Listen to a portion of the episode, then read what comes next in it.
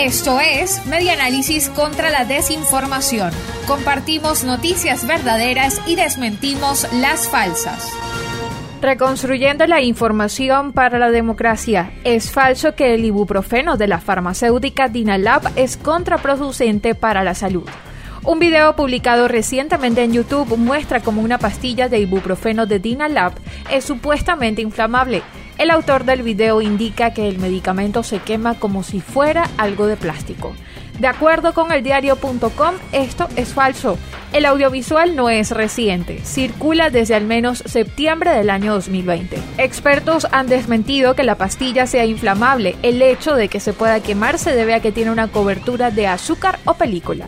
Dinalab aclaró en un comunicado publicado el 24 de septiembre de 2020 que la condición inflamable a la que se refiere el video es natural y propia de componentes orgánicos, los cuales son propensos a sufrir reacción de combustión.